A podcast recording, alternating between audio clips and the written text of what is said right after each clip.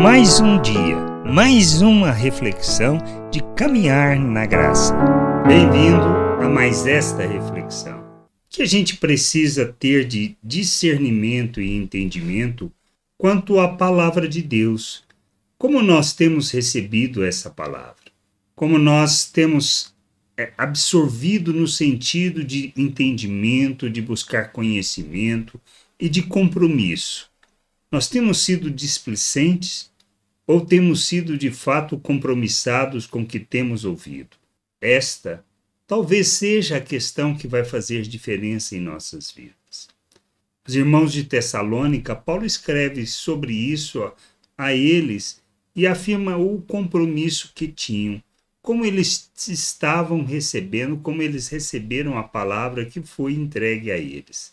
Diz assim lá na primeira carta, no capítulo 2, versículo 13: Temos mais uma razão para incessantemente dar graças a Deus. É que ao receberem a palavra que de nós ouviram, que é de Deus, vocês acolheram não como palavra humana, e sim como em verdade é a palavra de Deus, a qual está atuando eficazmente em vocês, os que creem.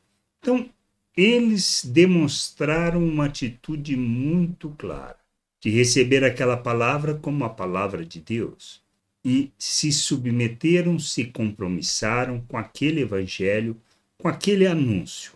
E nós?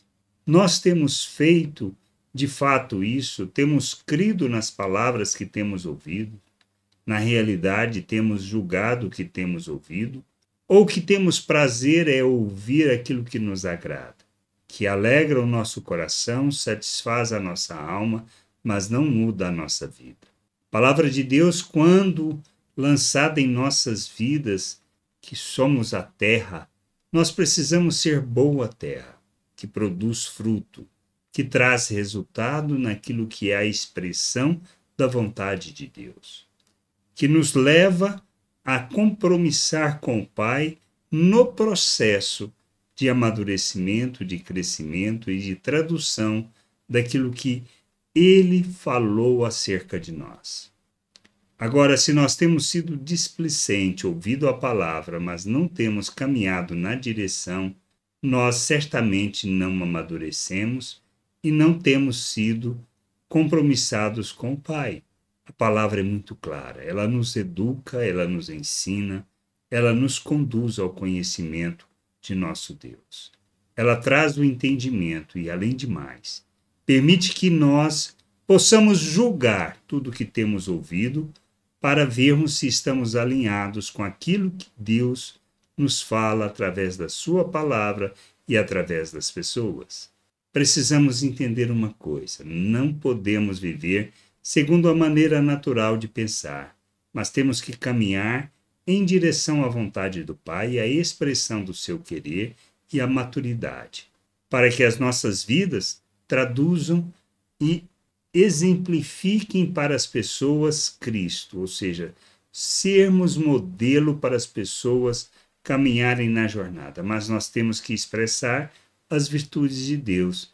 Temos que revelar maturidade, temos que revelar compromisso, temos que andar dentro do querer do Senhor. Que nós precisamos fazer? Mudarmos nossas atitudes com relação à palavra que temos recebido e tratado com seriedade que lhe é devida, pois é ela que nos traz o entendimento e nos conduz ao conhecimento de nosso Deus que a gente possa ter esse compromisso com a palavra de Deus, recebê-la como ela precisa ser recebida, absorver, crer nas promessas e nos submeter, nos lançar na direção daquilo que seja a vontade do Pai para o nosso amadurecimento e para que a gente ande de modo digno da vocação que fomos chamados, mas mais, que a gente expresse em nossas atitudes o nosso Deus a todas as pessoas. Que a gente possa ter esse entendimento e buscar cada vez mais o conhecimento do Senhor, pois é nisto que expressamos, revelamos e manifestamos a vida eterna de nosso Deus que nos é concedida por meio da graça, através do que Cristo fez por nós. graça e paz sobre a tua vida. Amém. Você acabou de ouvir uma reflexão de caminhar na graça. Se você gostou, curta, compartilhe, leve esta mensagem a outras pessoas, para que elas também possam compreender e entender a vontade de Deus. E leia as Escrituras, pois ela é a base, o fundamento para você julgar tudo o que você tem lido e aprendido acerca da vontade de Deus.